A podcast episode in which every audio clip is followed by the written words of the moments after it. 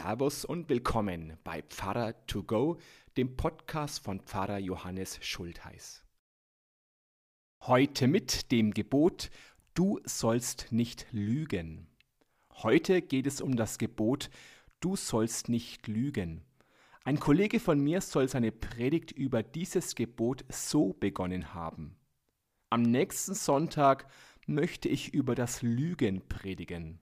Zur Vorbereitung des Themas bitte ich das Kapitel 17 des Markus-Evangeliums zu lesen. Eine Woche später steht der Pfarrer wieder auf der Kanzel. Er fragt, wer hat das Kapitel 17 gelesen? Alle Hände gehen hoch.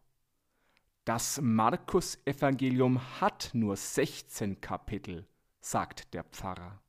Und jetzt zu meiner Predigt über das Lügen bevor sich jetzt die Ersten an diesem netten Witz zu sehr ergötzen und sich sagen, ich habe es doch schon immer gewusst, die in der Kirche sind lauter Heuchler und deshalb gehe ich da nicht hin, muss ich ein bisschen Wasser in den Wein gießen.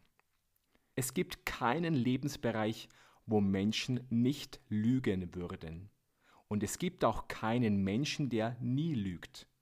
Also bis auf mich natürlich. Sowohl im Alten wie im Neuen Testament heißt es schonungslos ehrlich, alle Menschen sind Lügner. Gelogen wird in der Politik.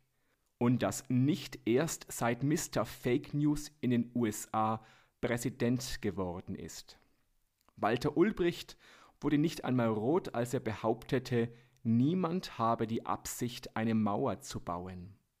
Gelogen dass sich die Balken biegen, wird manchmal auch in der Wirtschaft. Wer es wie VW im Dieselskandal mit der Wahrheit nicht so genau nimmt, verkauft einfach besser. In der Werbung wird uns vorgegaukelt, dass wir mit einem Produkt jung, cool und sexy werden könnten. Und auch wenn wir die Werbelügen relativ einfach durchschauen, erreichen uns die Botschaften unterbewusst doch. Auch im Sport wird angetäuscht, getrickst und geschummelt. Hier lautet das Prinzip, du sollst dich nicht erwischen lassen. Der Einsatz von Dopingmitteln lässt immer wieder ganze Sportarten unglaubwürdig erscheinen, von wegen Fair Play. Dass auch in einer Kirchengemeinde gelogen wird, sollte uns also nicht verwundern. Die Kirche besteht schließlich aus uns Menschen. Hier richten Lügen allerdings oft einen noch größeren Schaden an, weil wir an die Kirche einen besonderen Anspruch haben. Es tut richtig weh, wenn Brautpaare sich versprechen, treu zu bleiben, bis der Tod sie scheidet. Und nach sieben Jahren ist es dann doch der Richter, der die Ehe trennt. Vielleicht ist das gar keine Lüge, denn das Paar hat es ja ursprünglich wirklich ernst gemeint. Aber was ist mit den Paten, die geloben sich um die christliche Erziehung zu kümmern und sich dann manchmal weder in der Kirche noch beim Patenkind blicken lassen?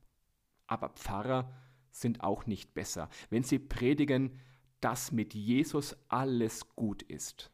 Das Gegenteil ist der Fall. Wer mir nachfolgen will, der nehme sein Kreuz auf sich, heißt es in der Bibel.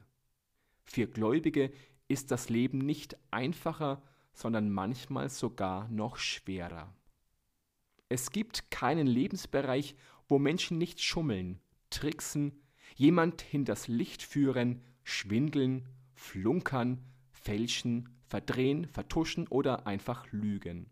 Allein die Fülle an Wörtern, die uns hier zur Verfügung stehen, zeigt, dass Lügen ein weit verbreitetes Phänomen ist. Überall, wo es Menschen gibt, wird gelogen.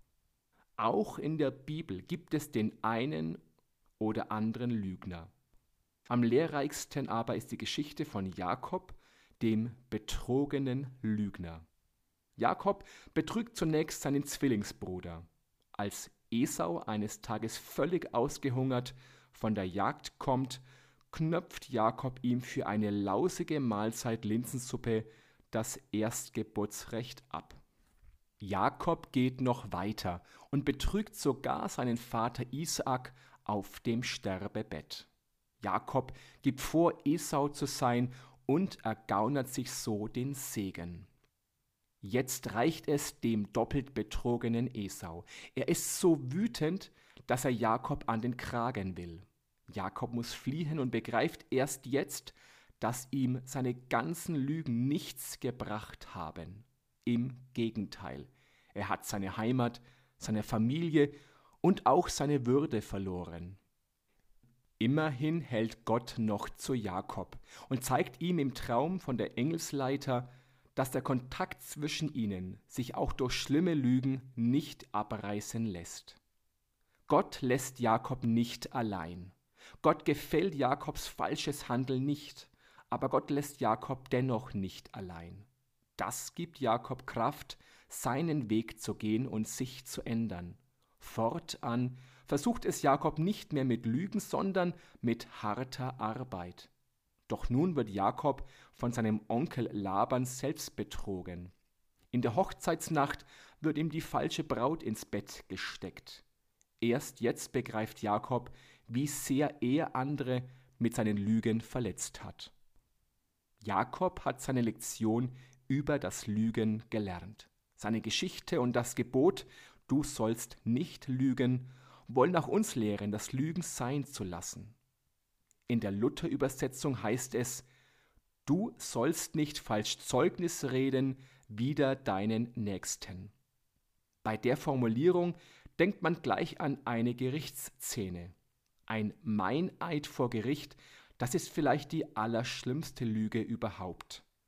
Wenn Kinder irgendwelche Lügengeschichten erzählen, um sich wichtig zu machen, ist das noch ganz unterhaltsam.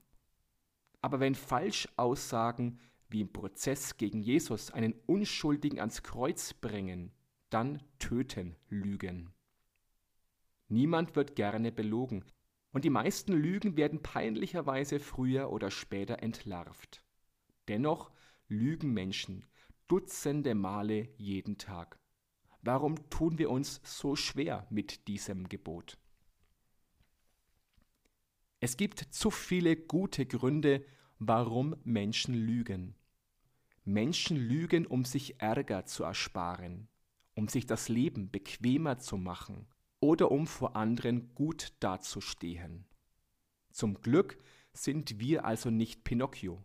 Unsere Nasen wären wohl sehr lang, auch wenn sie nur bei jeder falschen Antwort auf die Frage Wie geht's wachsen würden. Immerhin wird meistens gar nicht gelogen, um anderen zu schaden. Im Gegenteil, mit einer Notlüge soll sogar Unheil abgewendet werden. Schon in der Natur haben Lügen und Täuschungen ihre Berechtigung. Durch eine große Bandbreite an Tarnungen schützen sich Tiere und Pflanzen vor ihren Feinden. Und auch für uns Menschen gibt es Situationen, in denen Falschaussagen richtig sein können. Und zwar da, wo es darum geht, einander zu helfen, am Leben zu bleiben. In der Mose-Geschichte wird von zwei Hebammen erzählt, die durch eine Lüge Kindern das Leben retten. Oder denken wir an die mutigen Menschen, die im Dritten Reich Unschuldige vor den Nazis versteckt haben und ihnen durch bewusste Täuschung das Überleben ermöglicht haben. Die Wahrheit zu sagen ist meistens, aber eben nicht immer richtig. Das gilt in Ausnahmesituationen und manchmal auch schon im ganz alltäglichen Leben. Stellen wir uns vor, wir wären im Berufsalltag immer schonungslos ehrlich miteinander. Aussagen wie Chef, Sie sind leider völlig fehl an Ihrem Platz wären manchmal vielleicht richtig und wichtig, könnten uns aber den Job kosten und unseren Chef würden sie vermutlich auch nicht dazu bringen, sich zu ändern. Gnadenloser Wahrheitsfanatismus würde dem Gebot Du sollst nicht lügen gerecht werden.